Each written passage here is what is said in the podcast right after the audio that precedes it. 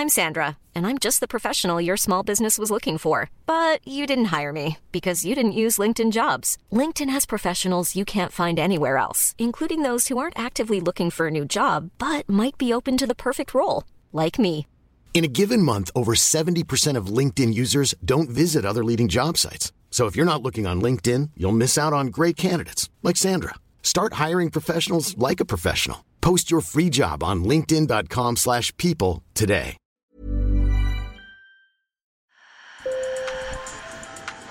Bonjour. Hello. Hola. Marhaba bikoum. Sur le fil, Le podcast d'actu de l'AFP. des nouvelles choisies pour vous sur notre fil info. Vous qui rentrez peut-être de vacances ou qui organisez déjà les prochaines, cet épisode de Sur le fil devrait vous parler. Les trains de nuit sont de nouveau plébiscités par de nombreux voyageurs qui veulent se déplacer en polluant le moins possible ou qui font le pari de la lenteur et d'une autre forme d'aventure. Du coup, les grands réseaux nationaux et des entreprises privées s'intéressent de nouveau aux trains de nuit en Europe et en France.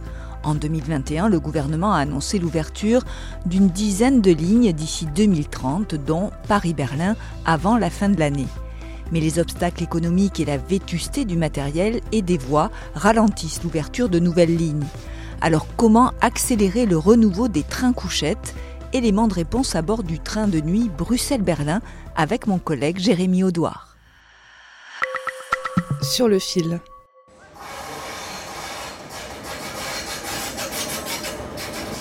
Le Bruxelles-Berlin entre en gare de Bruxelles midi, il est un peu plus de 18 heures. Le train s'ébranle dans un compartiment, une famille anglaise entame une partie de cartes.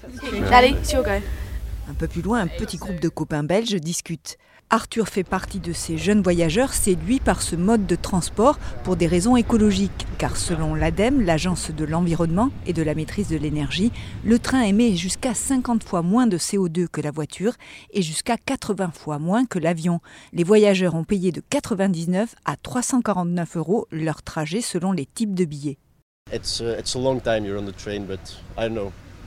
Le temps passé dans le train est long, mais bon, c'est cosy, c'est une nouvelle expérience, c'est différent de l'avion. C'est meilleur pour l'environnement, donc on se sent mieux quand on n'aime pas prendre l'avion ni bousiller la planète et tout ça. En Europe, l'Autriche, qui a continué de miser sur les trains couchettes, fait figure d'exception, car sur le vieux continent, depuis 2001, 65% des lignes de trains de nuit ont disparu, victimes du développement du TGV et de la concurrence du low-cost aérien. En France, par exemple, en 2020, il n'en restait plus que deux, Paris-Briançon et Paris-La Tour de Carole.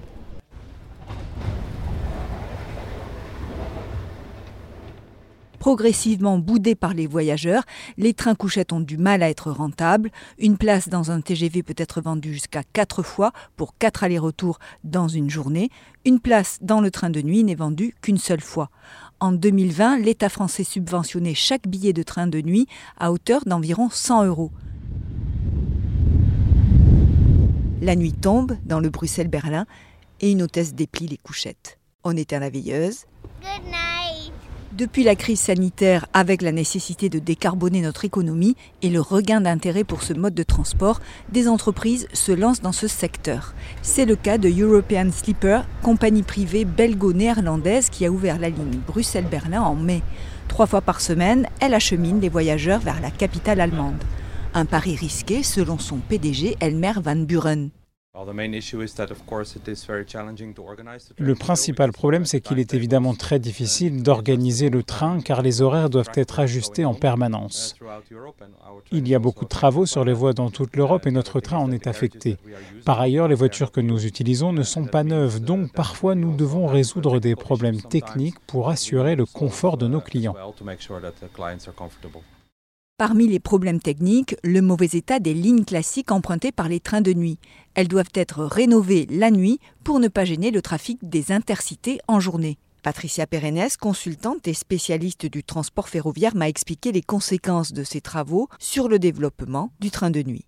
Le réseau ferroviaire est très très dégradé. Euh, on a sous-investi en France. Et du coup, il faut faire des travaux. Et les travaux, ça se fait souvent la nuit. Donc, il y a beaucoup de lignes qui sont fermées aujourd'hui la nuit. Et donc, la ligne, elle est fermée, le train ne peut pas passer. Et donc, ça, c'est sur les, euh, les 5-6 années prochaines, même peut-être les 10 ans, il va y avoir beaucoup, beaucoup de travaux. Sans compter la vétusté et le manque de confort des trains couchettes, ceux qui roulent actuellement en France ont plus de 40 ans.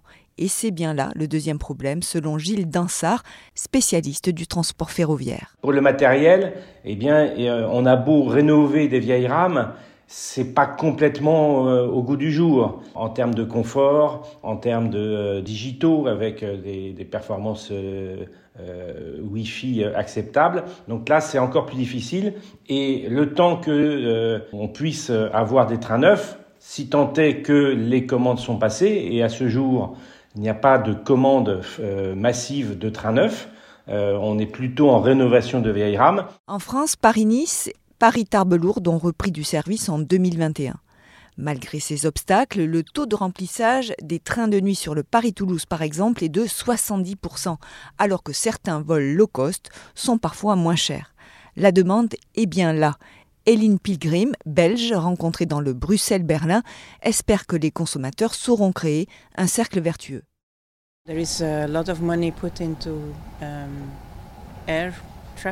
On investit beaucoup d'argent dans le trafic aérien et pas dans le trafic ferroviaire.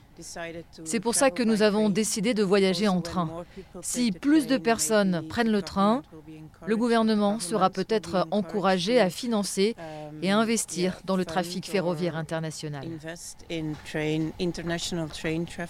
Selon Gilles Dansard, Hélène fait partie de ces nouveaux voyageurs de nuit. On s'aperçoit aujourd'hui que l'arbitrage entre le temps le coût écologique, euh, le tarif, euh, le plaisir de voyager, etc., euh, bouge. Il y, a, évidemment encore beaucoup de gens qui préfèrent aller vite, qui préfèrent prendre du, train à grande vitesse, mais il y en a aussi de plus en plus, quelle que soit la catégorie d'âge, ce sont des, jeunes, ce sont des personnes âgées, ce sont des, gens qui ont envie d'avoir une expérience différente, qui voudraient bien passer un peu plus de temps, mais dans un matériel au confort supérieur à celui qui existe aujourd'hui. Encore très marginal, le train de nuit représente une niche commerciale avec à peine 1% des 23 millions de voyageurs qui ont pris le train en France en 2022. L'ouverture à la concurrence et les accords avec les autres compagnies ferroviaires devraient multiplier les possibilités à l'international. Par exemple, Paris-Berlin est prévu pour la fin de l'année, Paris-Venise en 2024, tout comme Paris-Varsovie ou Paris-Barcelone.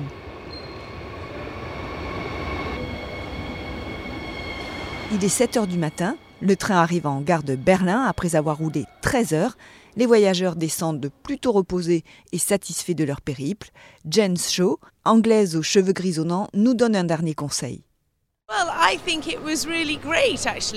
Je pense que c'était vraiment très bien en fait. Le seul conseil que je donnerais, c'est que si vous prévoyez d'aller aux toilettes dans la nuit, lorsque tous les rideaux sont fermés, vous risquez d'avoir du mal à savoir où vous devez retourner vous coucher.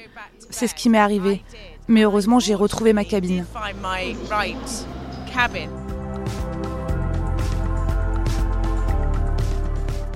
Merci de nous avoir écoutés. Sur le fil revient demain. Je suis Emmanuel Bayon.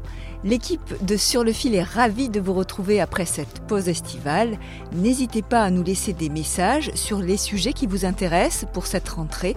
Je vous laisse nos coordonnées dans la description de cet épisode.